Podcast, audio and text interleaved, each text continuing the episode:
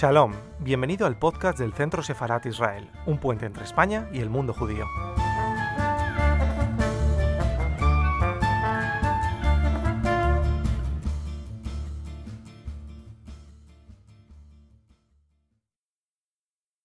Vamos a ahora hablar de un tema que también eh, nos afecta bastante justo en, la, en la lucha contra ese discurso del odio en las redes sociales.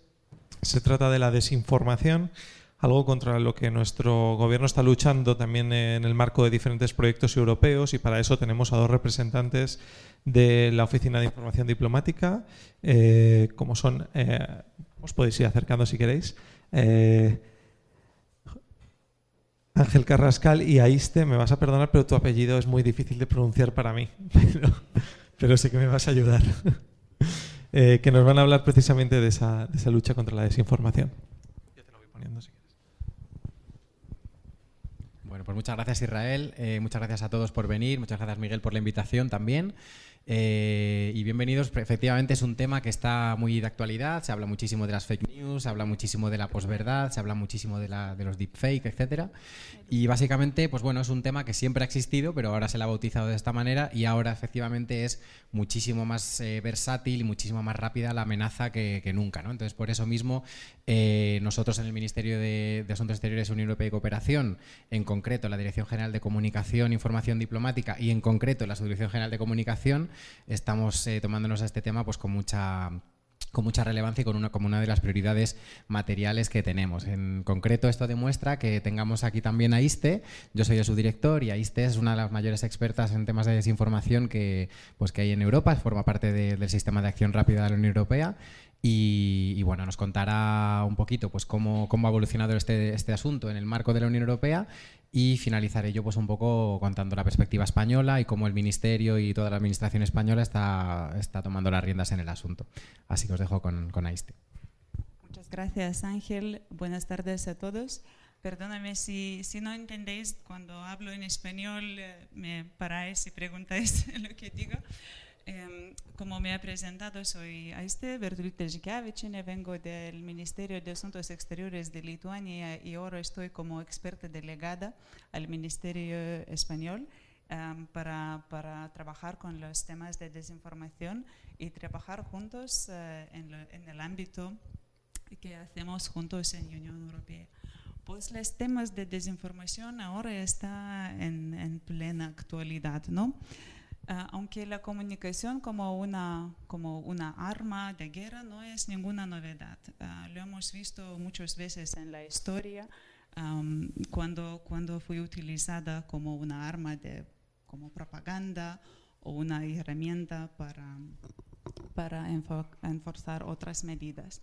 Lo hemos visto en Segunda Guerra Mundial, también en Guerra Fría, pero sin embargo, la revolución tecnológica ah, que se ha producido a nivel global en los últimos ah, ah, 10 años ha proporcionado un aumento excepcional en estas acciones, tanto en magnitud como en frecuencia y eficacia. Pues em, todos eh, hemos visto en las últimas décadas y especialmente en los últimos años en Europa y en el mundo, hemos visto, visto muchos casos cuando desinformación fue utilizada como, sí, gracias, como herramienta para erosionar, eh, erosionar o debilitar la cohesión interna de un Estado, también de, de Unión Europea, en el caso de Brexit, Ah, también en Cataluña, vosotros lo sabéis mejor, en el caso de Skripal, en, en UK y muchos otros casos. En este sentido, Rusia ha sido uno de los países que más ha desarrollado el concepto de guerra híbrida. Desinformación muchas veces viene de los medios rusos, que no son independientes y que no son imparciales, ah, por ejemplo, como Russia Today o Sputnik. Eh, y hay muchos otros sitios, eh, plataformas digitales como in YouTube channel In the Now o el reciente caso de eh, European Parliament Today, que aunque ocultan sus vínculos con Rusia, um, la información que podemos ver en, estos, eh, en estas plataformas también proviene de los mismos um, socios. Um, pero lo hacen no solo a través de los métodos tradicionales, también, em, También utilizan herramientas automáticas de divulgación de fake news o en Facebook o Twitter. Y, y, y así, uh, y así hay, um, puede incrementar su, impacto. Uh, por ejemplo, Russia Today um, ha sido fundamental en creación una cortina de humo de desinformación en el caso de derivo de vuelo de Malaysia Airlines. No sé si sabéis el caso en Ucrania cuando el vuelo fue derivado por los rebeldes apoyados de parte de Rusia, pero todos los medios rusos ocultaban, ocultaban a, la, a Ucrania por hacer esto. Uh, muchos casos uh, de desinformación están basados en prejuicios existentes como um, supone que, tiene, que gente tiene que tener miedo de, de, judíos, de musulmanes, de refugiados. Y este tipo uh, de historia fue, fue, una historia sobre la chica Lisa, que, que supongamente era violada por los refugi refugiados recién llegados a Alemania, aunque no lo era, y la historia se difundió poco después de los acontecimientos en Colonia, cuando, cuando muchas mujeres habían sido acosadas por grupos de hombres con antecedentes extranjeros. Pues um, Nunca antes el riesgo de desinformación y manipulación había sido, había sido tan alto. Según los datos del Centro Criptológico Nacional de España, más de 20 millones de uh, españoles están en riesgo de ser víctimas de desinformación. Y según Eurobarómetro de 2018, que hicieron antes de las elecciones europeas, 83% de los europeos piensan que las noticias falsas son, son una amenaza para los procesos democráticos.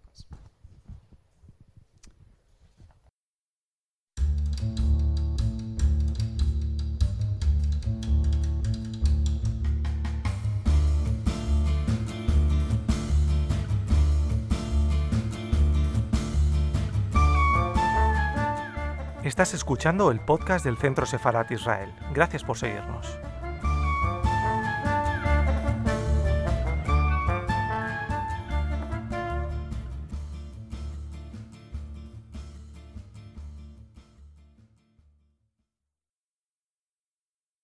La Unión Europea reconoció que la desinformación y en consecuencia los riesgos aparejados de interferencia electoral son fenómenos eh, en aumento que afectan a nuestra seguridad y viabilidad de nuestras sociedades libres y democráticas. Así que en 2015 la División de la Comunicación Estratégica uh, fue creada en el Servicio Exterior de la Unión Europea. Se llama Stratcom y está compuesta por los tres uh, Task Force, um, East, South y Western Balkans. Finales, en finales de 2017, Unión Europea lanzó una consulta pública sobre el problema de las noticias falsas. Y en 2018, tras el informe, um, tras el informe final del grupo de expertos, uh, que también sus conclusiones uh, se sumaron a las revelaciones ligadas al caso de Facebook y Cambridge Analytica, um, que creo habéis oído sobre el mal uso de los datos personales en en contextos electorales, la eh, Comisión Europea adoptó uh, comunicación uh, y un plan de acción contra desinformación. El plan de acción contra desinformación está basado en cuatro pilares. La Unión Europea invierte, oh, con este plan invierte mucho en las herramientas digitales para monitoreo y las habilidades de análisis de datos. También en personal especializado dentro de las instituciones de Unión Europea. También uh, quiere uh, mejorar la sinergia entre las instituciones de Unión Europea hay otras instituciones como EU Hybrid Fusion Cell o Intelligence Service de Unión Europea otros servicios o delegaciones de Unión Europea que tienen que trabajar en sinergia para, para mejorar detección, análisis y exposición de desinformación. Y esto ya han dado los resultados, como vemos, a mil casos detectados y expuestos por parte de, de Stratcom, en comparando en el mismo periodo en el 2018. Para mejorar coordinación y respuesta conjunta se han creado sistemas de alerta rápida. Como Ángel ya ha presentado, como yo, yo soy una de las personas trabajando en este sistema de alerta rápida, eh, en donde nos comunicamos unos a otros en, eh, entre los miembros de la Unión Europea. Uh, otro, um, otro pilar es uh, movilización del sector privado. Uh, las principales plataformas en línea como Google, Facebook y Twitter han firmado código de buenas prácticas y cada mes tienen que hacer un informe sobre cómo cuáles medidas están tomando contra, contra las cuentas falsas o spam que, que nos llega vía, estos, vía estas plataformas. Y como eh, veis, ya, ya tienen unos resultados, han cerrado muchas cuentas falsas, pero sin embargo hay que trabajar mucho más uh, profundamente para detectar desinformación uh, porque es un ámbito cuando es muy difícil de distinguir uh, fake news es una cosa, pero desinformación puede parecer una noticia como otros demás, pero, pero no lo son. Y el, al final, uh, para, para, mejorar resiliencia y conciencia social, la Unión Europea apoya mucho los ver verificadores de hechos, apoya el periodismo de calidad y hace también muchos eventos y, muchas campañas para, para informar gente cómo, cómo se puede detectar uh, que es una desinformación. Una noticia no es noticia, pero es desinformación. Aquí he puesto unos enlaces de interés que, que vosotros si queréis uh, ser informados sobre cómo, cómo Unión Europea lucha contra desinformación, podéis ver en el base de datos EU versus Disinformation, hay un enlace donde están expuestos uh, 6.000 500 uh, casos de, de, desinformación con, con, toda la información verdad, verdad junto, junto a esto. Uh, también en el um, sitio web del Centro Europeo de Excelencia para contrarrestar las amenazas híbridas, que está creado y establecido en, en Helsinki. Hay muchos análisis, mucha información, si os interesa. Y Unión Europea también trabaja trabaja uh, junto con, con OTAN, uh, que tiene su centro en, de excelencia en Riga. Pues, uh, gracias y si tenéis luego preguntas, os podré responder. Muchas gracias, Aiste. Pues eh, simplemente dos ideas para complementar su, su, fantástica exposición, que creo que ha sido muy clara. Eh, básicamente, España, eh, con, con, el plan de acción de la Unión Europea, le da sobre todo importancia a tres, a tres factores. En primer lugar, el hecho de que se, la Unión Europea se compromete a reforzar la, la, unidad de Stratcom de la Unión Europea con 50 personas hasta de aquí a dentro de dos años, con lo cual se demuestra que hay una apuesta fáctica y, acompañada de medios, que muchas veces es el, principal escollo para la lucha contra la desinformación. Eh, en segundo lugar, también eh, la, digamos, la revisión del mandato de las, de las task forces, que es las que se refería a este hace un momento. Y en tercer lugar, la creación sobre todo de, de la RAS, del sistema de alerta rápida, en el que este representante, España, también participa Hace poco estuvimos en Berlín en la, cuarta reunión de, del sistema de alerta rápida y eh, digamos que estos tres factores son eh, una muestra sobre todo por su carácter tangible de apuesta por la desinformación. Y todas esta, estas medidas que la Unión Europea está impulsando se traducen también a nivel interno. Eh, además de participar, por supuesto, a, través de nuestra representación en, Bruselas ante la Unión Europea y de, del propio Ministerio, eh, tanto en la RAS como en los grupos de trabajo del Consejo en los que se, trata la, desinformación, eh, España ha creado un grupo un interministerial informal de trabajo sobre la desinformación que está liderado por el Departamento de Seguridad Nacional y por la Secretaría de Estado de Comunicación. Este grupo de trabajo se creó el pasado mes de febrero. El Ministerio eh, participa en ese grupo de trabajo eh, a través de nuestra Dirección General y en él está también eh, pues los distintos órganos de la administración del Estado que, digamos que tienen voz en la lucha contra la desinformación, como son por ejemplo el Ministerio de Interior, el Ministerio de Defensa, el CNI o la propia Presidencia del Gobierno, además de obviamente de Exteriores, del DSN, del Departamento de Seguridad Nacional y de la Secretaría de Estado de Comunicación.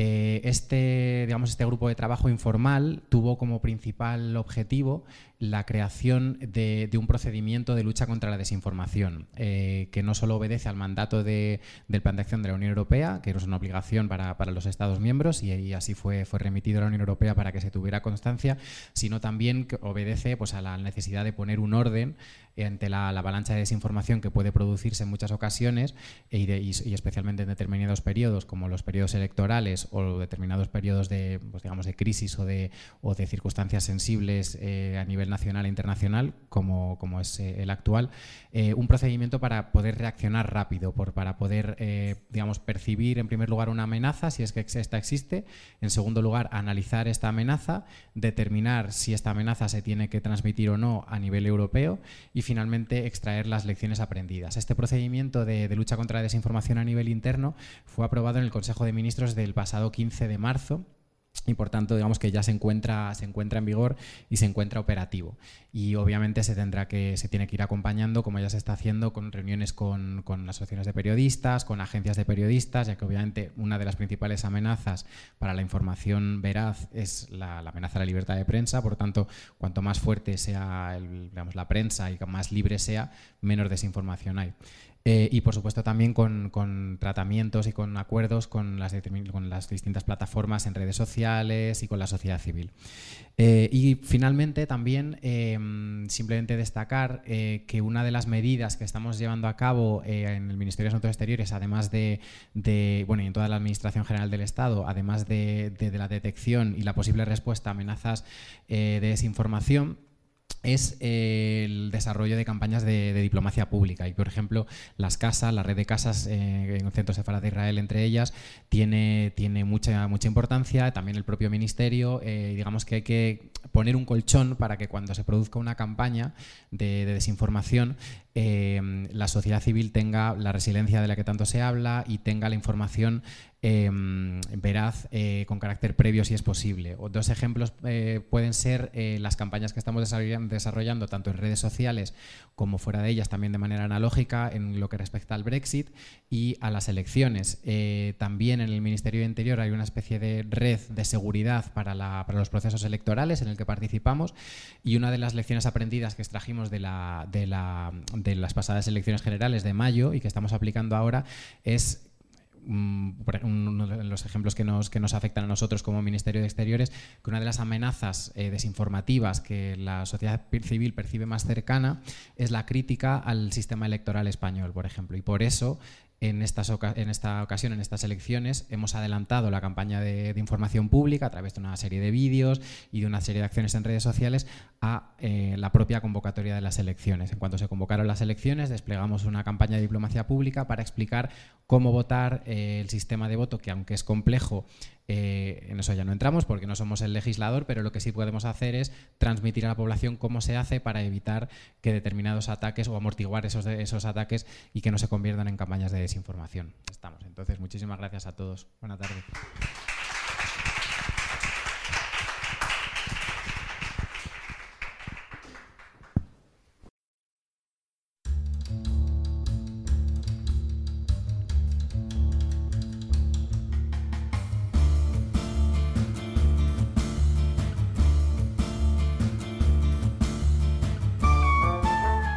Gracias por escucharnos. Recuerda que también nos puedes seguir a través de Instagram, Facebook y Twitter con el usuario arroba Centro Israel o si lo prefieres en nuestra página web www.sefarat-israel.es.